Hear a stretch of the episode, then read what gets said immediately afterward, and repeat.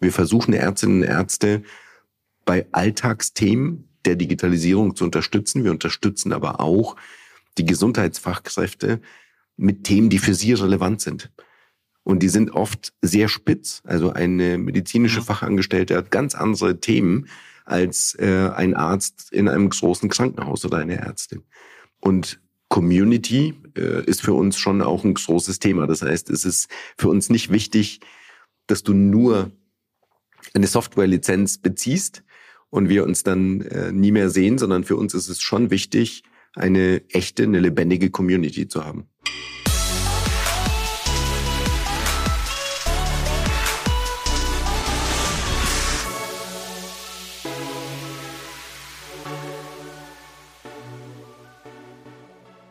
Hallo und herzlich willkommen. Du hörst Digitale VorreiterInnen. Ich bin Christoph Bursek und dies ist dein Podcast zur Digitalisierung von Vodafone Business. Dr. Lip hat in Deutschland schon über 17 Millionen Kunden. Diese nehmen den Service oft als Kalender wahr, bei dem sie Termine für ihren Arzt klicken können. Dr. Lip ist aber riesig, hat 800 Mitarbeitende allein in Deutschland und ist ein großer Treiber für die Digitalisierung im Gesundheitswesen. Nikolai Kolev ist der Managing Director bei Dr. Lip, kennt sich aus und hat sehr spannende Einblicke in die Herausforderungen und Lösungen für deine Gesundheit. Viel Spaß mit dem Podcast. Zum Thema Gesundheitswesen jetzt bei mir zu Gast der Nikolai Kolev. Hallo Niki, schön, dass du da bist. Hi, freue mich sehr.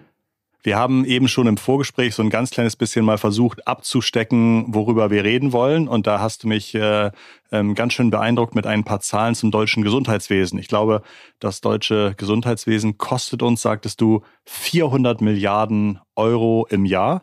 Und dann hast du noch eine ganze Menge weitere spannende Sachen erzählt. Fang mal an. Gerne. 440, um genau zu sein. Wir wollen zwar nicht kleinlich sein, aber die 40 Milliarden, glaube ich, lohnt sich noch zu ergänzen. Ja, wir haben äh, eines der teuersten Gesundheitssysteme auf der Welt. Ja, auf der anderen Seite aber eben steht die Wirkung dem nicht gegenüber. Ja? Mhm. Wenn du als Mann in Zentraleuropa bist, dann ist deine Lebenserwartung anstelle 15 von 16 und als Frau bist du gerade mal zwei Plätze besser. Aber auch das kann ähm, ja kann nicht das Wunschbild sein. Ähm, in Prävention gehören wir auch zu den Spitzenreitern äh, bei Ausgaben, allerdings nicht äh, bei der Wirkung. Und in einem sehr kurativen System, also das sehr auf Krankheit und Beheben von Krankheit fokussiert ist, ähm, ist es, aber da können wir später im Detail sprechen, ist es mhm. für uns zumindest ein wichtiges, ist Zug um Zug in Richtung Prävention und in Richtung Gesundheit zu drehen. Aber bevor wir da ankommen, haben wir eben eine ganze Menge an äh, wirklich handwerklicher Themen zu beheben. Wir haben in den nächsten knapp zehn Jahren 1,8 Millionen offene Stellen im mhm. Gesundheitswesen. Mhm. Wir wissen, dass Fachkräftemangel kein äh, Thema der, der Gesundheit allein vorenthalten ist, aber wir wissen auch, dass es dort besonders weh tut. Stichwort äh, ländliche Versorgung. Mhm. Und dann werfe ich dir noch äh, drei Zahlen zu und dann ähm, bin ich leise. Das eine ist sieben Minuten, 90 Sekunden und circa drei Stunden am Tag. Sieben Minuten dauert im Schnitt die Behandlung bei einem mhm. Arzt, bei einer Ärztin. 90 Sekunden beträgt die dafür genommene Zeit, um sich vorzubereiten. Und drei Stunden etwa verbringen Gesundheitsfachkräfte, Ärztinnen und Ärzte am Tag mit administrativen Tätigkeiten, für die sie zum Großteil weder ausgebildet wurden, noch äh, sollte das Teil der Kernaufgabe sein. Und bei diesen drei Stunden kann Doctolib helfen. Äh, über Doctolib sprechen wir gleich. Eine Sache wollte ich noch nachtragen zum Thema Lebenserwartung. Die hatte ich nämlich neulich unrelated gelesen. Ich dachte früher immer, Lebenserwartung geht immer weiter hoch, heißt, dass die Leute und die Menschen immer älter werden. Ähm, aber das ist lustigerweise gar nicht so der Fall, sondern wir haben es zum Glück in den letzten 100, 150 Jahren hinbekommen, ganz viele Krankheiten, die einen schon vorher umbringen, äh, unter Kontrolle zu bekommen. Und deswegen sozusagen ist, die, ist das Durchschnittsalter gewachsen. Aber es ist nicht so, dass immer, ähm, dass sozusagen der Mensch einfach per se immer älter wird. Also scheint immer noch eine ziemliche Schallmauer zu geben zwischen 90 und 100, die paar Leute dann halt irgendwie reißen und dann älter werden. Aber eine steigende Lebenserwartung heißt nicht, dass es oben immer mehr wird, sondern einfach, dass auf dem Weg nach oben immer weniger schief geht. Das fand ich ganz interessant. Und, und um das vielleicht zu ergänzen, ich glaube, ganz wichtig ist auch die Perspektive ähm, von in einer demografischen Lage, wie wir sie haben, ist es äh, eben wichtig, die Perspektive von älteren Menschen einzunehmen.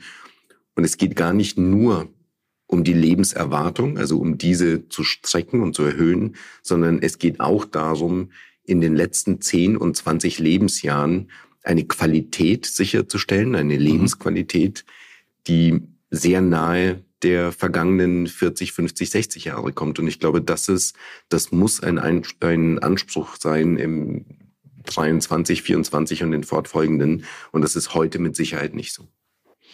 Dr. Lip ist ein Unternehmen. Ich glaube, gerade heute feiert ihr euren zehnjährigen Geburtstag. Wir nehmen die Folge jetzt am 28. November auf. Äh, herzlichen Glückwunsch. Du bist, glaube ich, seit circa zwei Jahren dort und Dr. Lip ist mir bisher in der freien Wildbahn über den Weg gelaufen, wenn ich gesucht habe, wo kriege ich den nächsten MRI-Termin oder äh, welcher Hautarzt kann heute nochmal gucken, was ich da am Fuß habe. Ähm, das sind so bisher meine Berührungspunkte mit Dr. Lip, aber ich glaube, ihr macht eine Menge mehr. freut mich, dass du Kunde bist. Ähm, wir haben tatsächlich, wie du sagst, vor ähm, circa zehn Jahren unsere Reise begonnen, ähm, seit circa sieben Jahren in Deutschland, also ursprünglich äh, in Frankreich begonnen, aber auch schon eben sehr lange in Deutschland äh, unterwegs mit heute knapp 17 Millionen Patientinnen und Patienten und mehr als 80.000 Gesundheitsfachkräfte, die wir unterstützen oder in deren Dienst wir die Software stellen. Äh, und du hast recht, wir haben mit der Terminierung angefangen. Äh, das waren die Anfänge.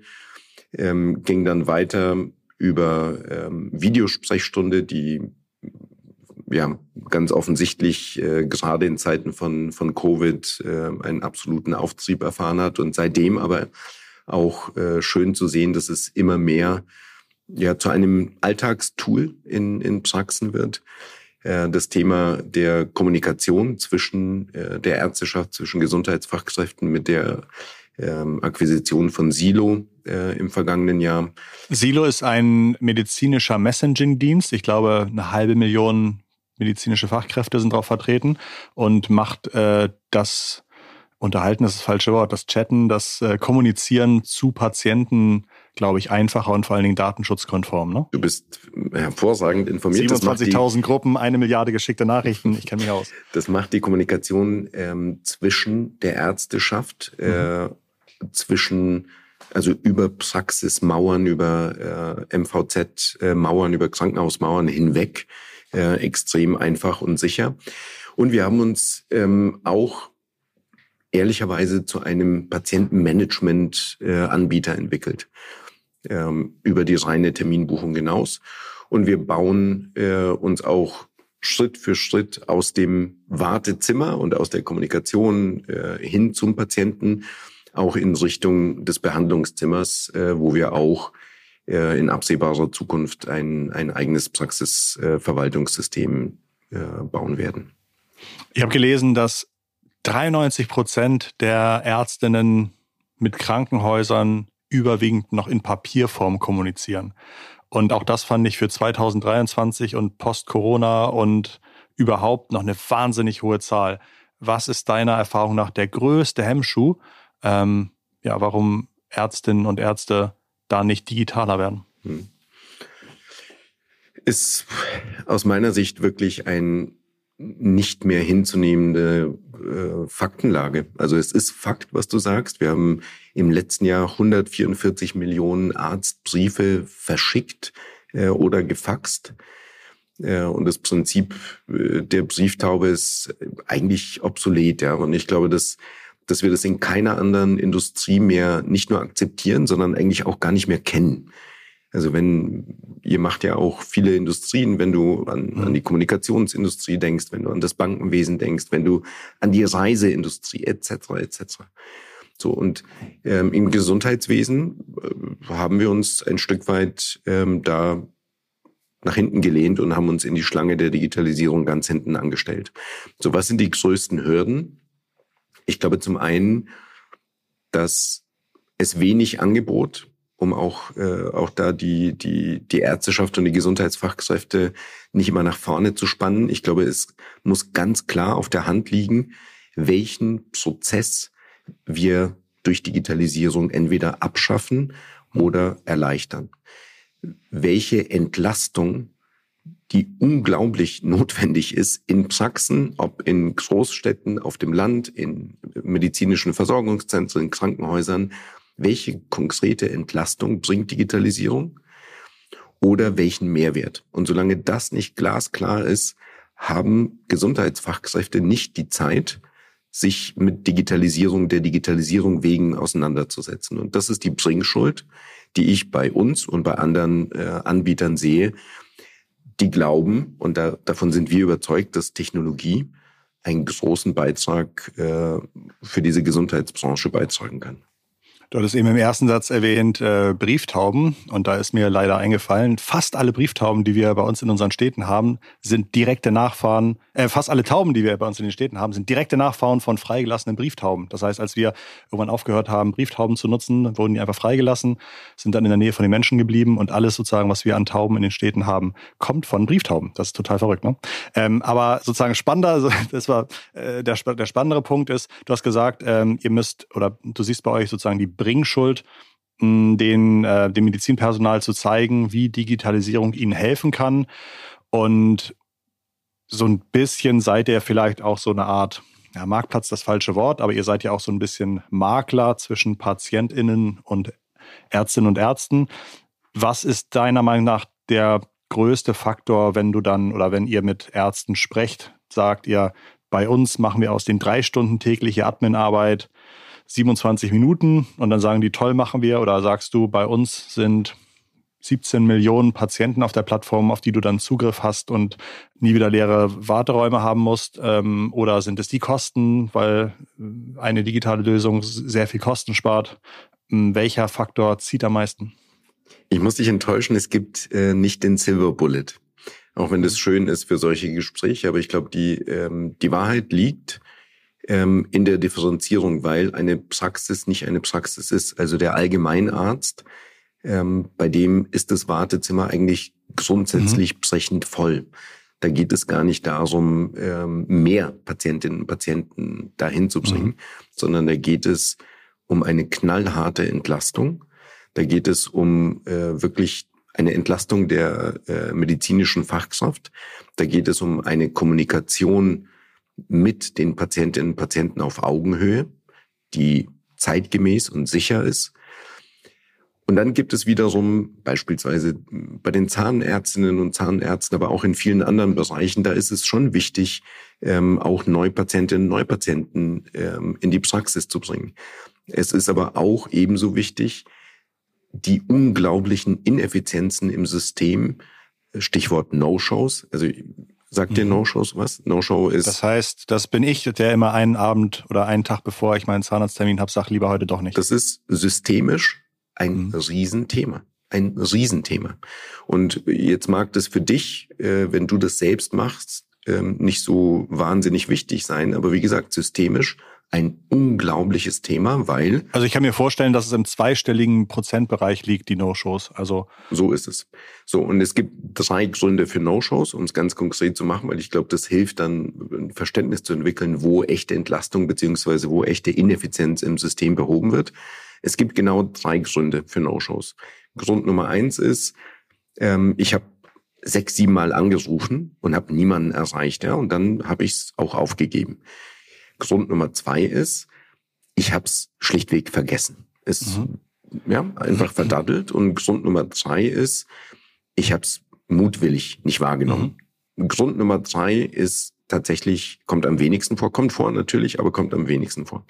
So, Grund Nummer eins und Nummer zwei kann behoben werden durch Erinnerungen, die man bekommt, durch die Möglichkeit, diesen Termin tatsächlich zeitgemäß und schnell zu verschieben. Und wir bringen No-Shows auf bis zu 40 Prozent runter. Was bedeutet, es gibt viele Menschen, die sich dann freuen können, einen Termin nicht erst in sechs, acht, zehn oder zwölf Wochen zu bekommen, sondern innerhalb von 24 oder 48 Stunden. Werden No-Shows bisher von ÄrztInnen berechnet oder ist das, gibt's da keine feste Regel? Da kommt es auf die, auf die Fachschaft an. Aber der mhm. Punkt ist doch, wenn du dringend einen MRT-Termin benötigst, und du bekommst den erst in zehn oder zwölf Wochen, dann kann es eventuell schon zu spät sein. Mhm. Und ich spreche mit äh, Patientinnen und Patienten, die mir wirklich zum Teil ja sehr bewegende Geschichten erzählen, wie ähm, sie dadurch, dass eben ein No-Show äh, für sie Platz gemacht hat, einen Termin innerhalb von zwei oder drei Tagen bekamen und es maßgeblich äh, ihren weiteren Werdegang mit dieser Diagnose beeinflusst hat. Hast du eine Übersicht, wie alt zum Beispiel in Deutschland die Ärztinnen und Ärzte sind? Denn ich habe auch mitbekommen, dass gerade das Thema Usability unfassbar wichtig ist bei der Digitalisierung im Medizinwesen. Ähm, und ich würde gerne wissen, ob sich das Thema einfach mit der Zeit löst, weil immer mehr ältere Ärzte vielleicht äh, in Rente gehen oder ob du sagst, nee, das, das wird auch, ähm, Ärzte sind halt kein IT-Personal.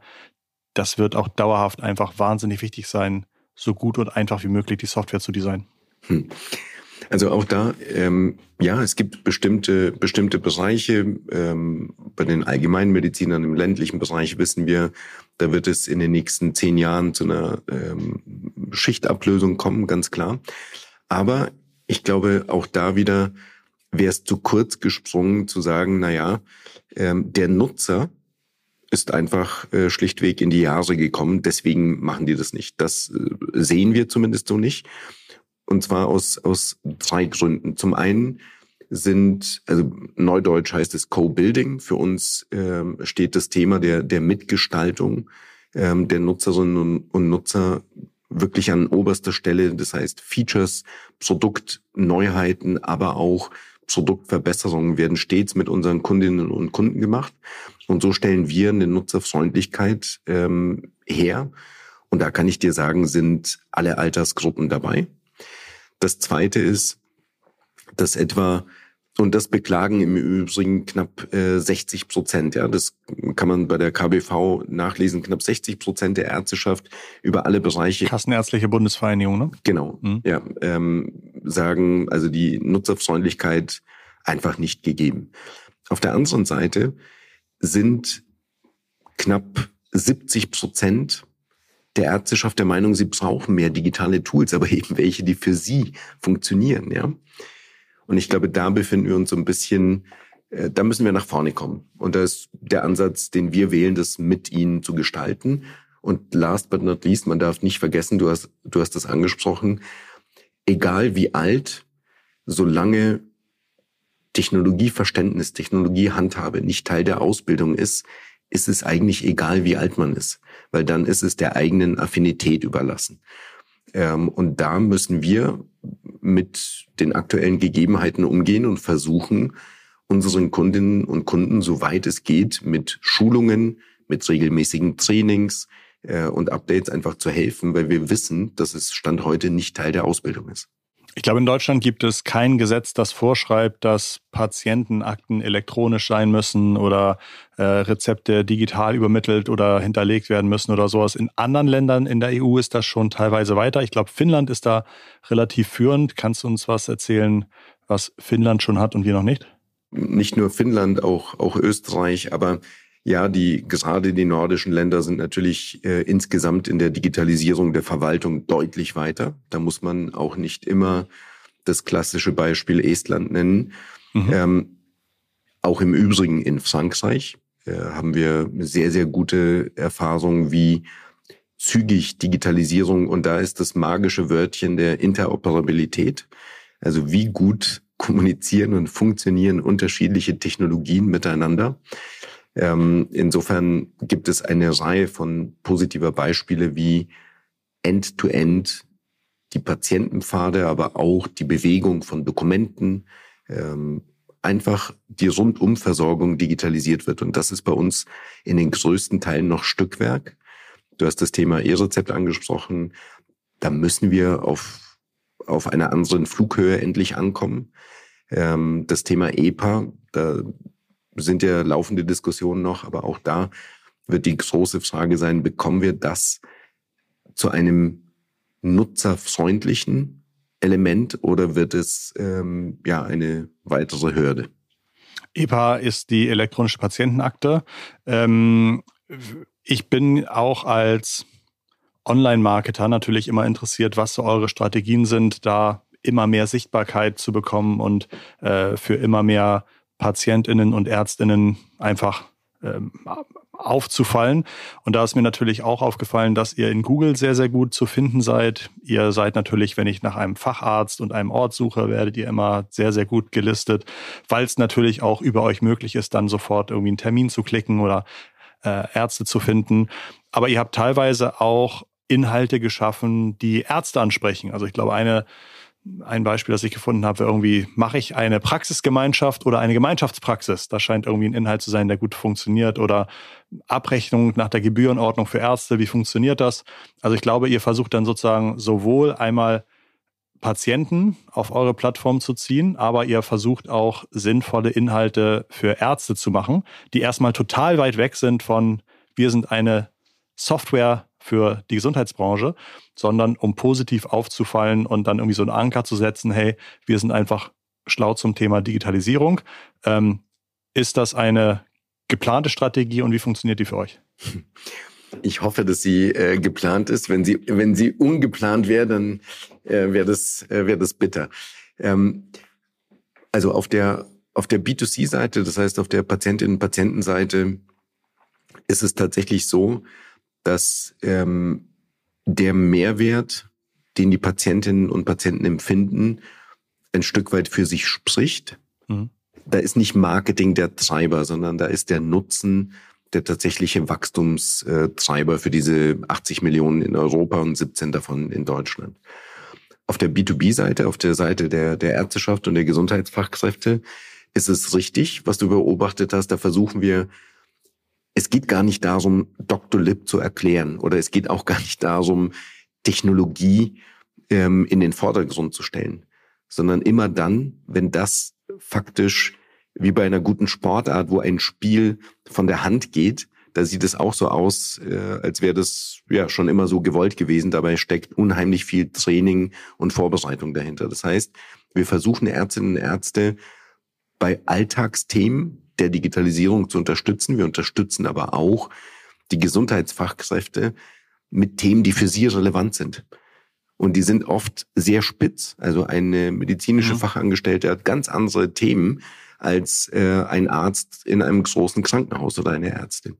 Deswegen sind die Inhalte, zumindest so der Versuch, immer sehr spitz auf bestimmte Subgruppen. Und Community ist für uns schon auch ein großes Thema. Das heißt, es ist für uns nicht wichtig, dass du nur eine Softwarelizenz beziehst und wir uns dann äh, nie mehr sehen, sondern für uns ist es schon wichtig, eine echte, eine lebendige Community zu haben. Wie viele Mitarbeitende hat Dr. Lip in Deutschland? Etwas mehr als 800 und insgesamt äh, sind wir knapp 3000, 2800 und ein paar. Was sind für dich die forderndsten Projekte dieses Jahr gewesen? Waren die eher technischer Natur? Waren die vielleicht eher in sozusagen Angleichung der Software und Funktionen an Gesetzesvorgaben? Oder ist das Thema Sales äh, das größte Thema, was dich dieses Jahr beschäftigt hat? Was, wo würdest du sagen, lag am meisten Aufmerksamkeit dieses Jahr bei dir?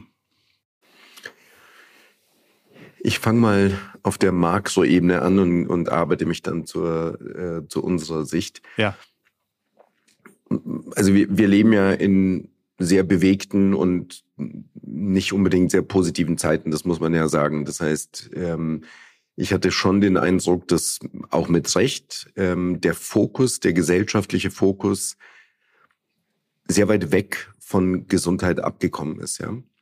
Ähm, weil wir einfach die unglaublichen Vorkommnisse im, im, im Nahen Osten, aber auch in, in Osteuropa haben. Das heißt, das besorgt mich ein Stück weit, weil ich auf der anderen Seite, und viele haben einfach ein kurzes Gedächtnis, auf der anderen Seite sind wir gerade mal aus einer Pandemie rausgekommen, aus der wir mit 44 Millionen nicht stattgefundener Vorsorgetermine äh, entlassen wurden, sozusagen, ja.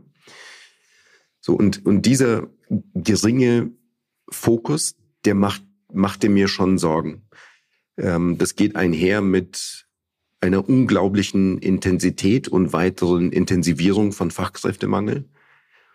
Auch die Versorgung des ländlichen Raums. Also wie, wie schaffen wir eine zeitgemäße und adäquate und auf Augenhöhe Versorgung? Ja? Das ähm, fand ich schon eine Herausforderung in diesem Jahr. Und jetzt der Mikrokosmos äh, Doctolib.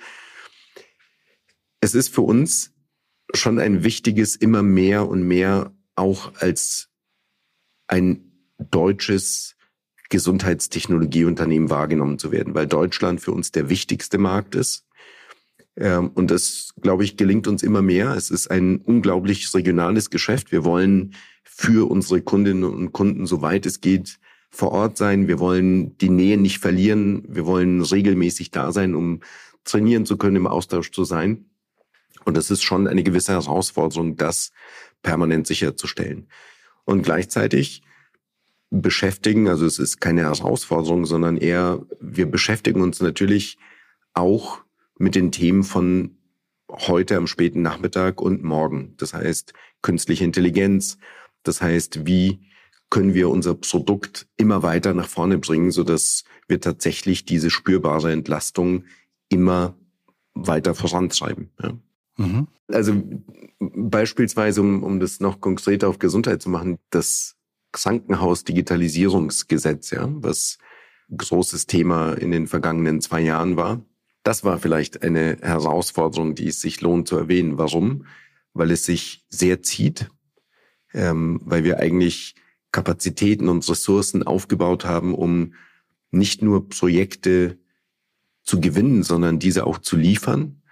Und da macht es mir schon Sorge, mit welcher Geschwindigkeit der Markt sich bewegt ähm, und wann wir dann tatsächlich diese Leistungen, für die der Staat über vier Milliarden in die Hand genommen hat, auch in den Krankenhäusern verankert haben werden und den Patientinnen und Patienten dann auch erbringen werden können. Hast du Beispiele für diese Leistung? Also was ist da geplant? Naja, das ist ja ein, ein gesamtes Paket von über vier Milliarden, um sowohl Effizienz in den Krankenhäusern durch Digitalisierung äh, zu fördern, als auch ähm, hin zu den Patientinnen, Patientenaufnahme, Patientenmanagement, Patientenentlassung und so weiter äh, digitaler zu gestalten. Und da hätten wir, glaube ich, schon ein, zwei Schritte weiter sein können. So hatte es ja auch äh, das Gesetz vorgesehen. Und dann fragt man sich, wenn man das System holistisch denkt, wenn wir ein Digitalisierungsgesetz für die Krankenhäuser äh, haben, wo bleibt eine Digitalisierungsunterstützung? Ich sage nicht, dass es für alles ein Gesetz braucht, aber eine Unterstützung äh, für die Niedergelassenen. Wenn wir jetzt in der Digitalisierung sind, gibt es vielleicht einen äh, Arzt, der sagt, ich finde Lösung A toll und der nächste sagt, ich finde Lösung B toll. Und dann irgendwann müssen die Lösungen miteinander sprechen. Gibt es bei uns in der Gesundheitsbranche so eine Art offenen Kommunikationsstandard, so eine Art Protokoll, in der Informationen ausgetauscht werden können? Das ist das magische Stichwort der Interoperabilität. Mhm. So, und die Interoperabilität ist so lange ein magisches äh, Wort, solange man eben mit endlos vielen äh, Technologien, mit unglaublich vielen Standards, aber auch mit äh, zu vielen, ich sag mal, Altersklassen äh, dieser Technologie unterwegs ist. Ich glaube beispielsweise, um auch äh, was Positives zu erwähnen, dass wir im Bereich der Sicherheit in diesem Jahr ein großes Stück weitergekommen sind. Weil im Bereich der Sicherheit gab es ähm, sowohl regulatorisch als auch äh, technologisch oft ein, Inter Interpretationsspielraum. Was ist eigentlich ein hohes Maß an Sicherheit? Und dann hat ähm, BSI ähm, ein Standard gesetzt mit C5, so nennt sich das, für Cybersicherheit. Und das denke ich, also wir haben diese Zertifizierung durchlaufen, um mhm. einen möglichst hohen Standard an, an Sicherheit gewährleisten zu können. Und ich glaube, das sind so Beispiele, die helfen, technologische Gleichheit, ein, Standards zu setzen, äh, die ähnlich wie die DSGVO aus meiner Sicht ein Goldstandard war, der relativ selten aus Europa gesetzt wird heraus, den wir gesetzt haben. Und so können wir vielleicht Stück für Stück auch die Interoperabilität angehen.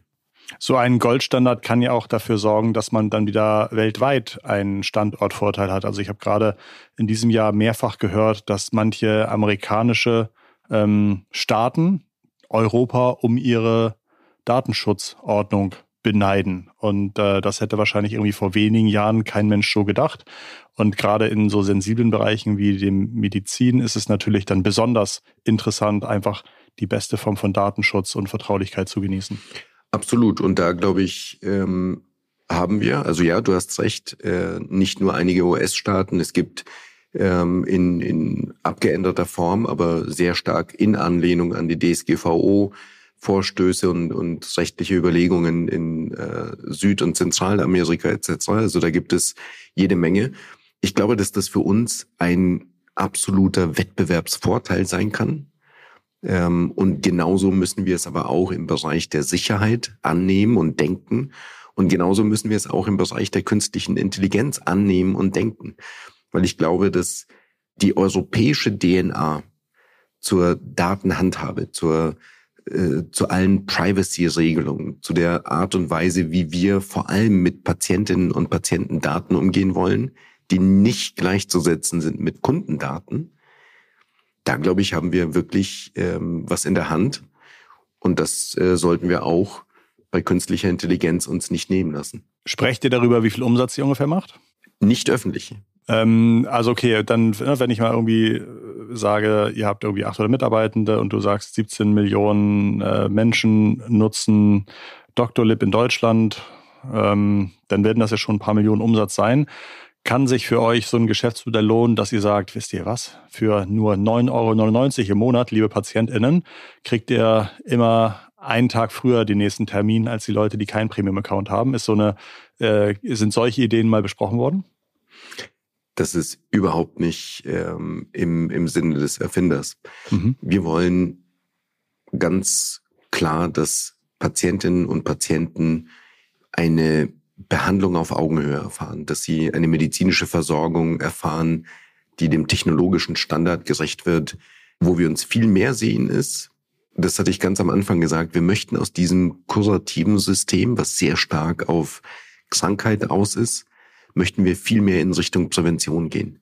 Und da sind wir in diesem Jahr die ersten Schritte gegangen mit, äh, mit einem neuen Präventionsangebot. Und da werden wir uns auch weiter nach vorne bewegen. Das heißt, du kannst davon ausgehen, äh, und dafür zahlen im Übrigen Patientinnen und Patienten nicht, äh, aber ähm, sie sind die Nutznießer hoffentlich. Äh, wir haben extrem erfolgreiche Kampagnen, äh, was Medienzeit und Mediennutzung bei Kindern und Jugendlichen angeht kann ich mit zwei äh, Kindern von acht und elf ein Lied von singen. Ähm, es gibt onkologische Themen, also jede Menge an Themen. Und ich glaube, das ist äh, was, was man von uns auch mehr und mehr erwarten kann, ähm, dass wir uns für dieses Thema äh, stärker machen werden. Du hast das Stichwort KI eben einmal angesprochen und wahrscheinlich gibt es da mehr mögliche Use Cases, als ihr Developers habt. Wie priorisierst du die Möglichkeiten und wie versuchst du ein Gefühl dafür zu bekommen, welches KI-Feature für euch relevant ist und welches äh, maximal ein Nice-to-Have ist? Naja, du sagst, äh, du hast ja selbst schon eine sehr, sehr gute Priorisierung äh, vorgegeben. Ähm, alles, was nice to have ist, äh, hat keine Prio, äh, weil das, das, was für uns zählt, ist knallhart äh, den Wertbeitrag auf der, auf der Seite der Gesundheitsfachkräfte beziehungsweise äh, auf der Patientinnen- und Patientenseite. Das heißt, diese Art der Priorisierung nehmen wir auch vor. Und wir gucken uns schon an, was sind aktuelle Entwicklungen, die wir in existierende Produkte einfließen lassen können. Stichwort ähm, Sprachunterstützung äh, bei der Diagnose. Ähm, wir haben ganz, ganz viele Kundinnen und Kunden, die ja einfach zu wenig äh, Fachkräfte haben, äh, die nicht eine Diagnose mitnotieren können. Ähm, da gibt es ganz, ganz einfache Beispiele. Und dann geht es aber auch deutlich weiter, wo wir ähm, Patientenmanagement und eine 360 ähm, ja, Assistenz mitdenken möchten. Also ich glaube, die, die Anwendungsfälle sind extrem breit. Und wir sehen aber heute schon, äh, wie beispielsweise in der Radiologie künstliche Intelligenz schon lange ähm, einfach Teil des Repertoires ist, wenn es um äh, Bildgebung, Interpretation von Bildern und so weiter geht. Also die ersten Schritte sind gegangen und wir möchten aber auf der Reise auch ein äh, gewichtiges Wort mit äh, sprechen.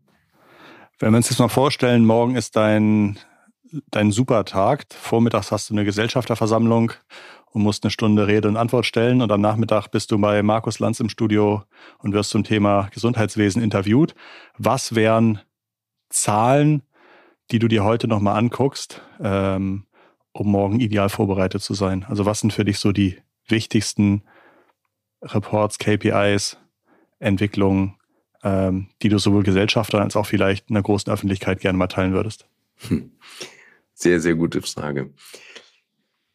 Ich glaube, für, für Markus Lanz ähm, wäre es extrem spannend, einige der Zahlen, die wir am Anfang miteinander mhm. besprochen haben, zu diskutieren und auch öffentlichkeitswirksam wirklich zu präsentieren und zu sagen, wir können nicht mehr akzeptieren, dass wir 144 Millionen Arztbriefe per Brieftaube oder Fax verschicken. Die Menschen, die sich um unsere Gesundheit kümmern, jeden Tag, müssen wir anders entlasten und anders äh, unterstützen. Stichwort sieben Minuten, 90 Sekunden, drei Stunden am Tag. Ähm, und last but not least, wir müssen auch den Schwung schaffen, dass dieses System natürlich digital unterstützt wird und nicht Digitalisierung als eine Art zusätzliche äh, Last empfunden wird. Äh, und das Ganze natürlich, und ich glaube, auch da bedarf es einer ganz anderen Debatte öffentlich.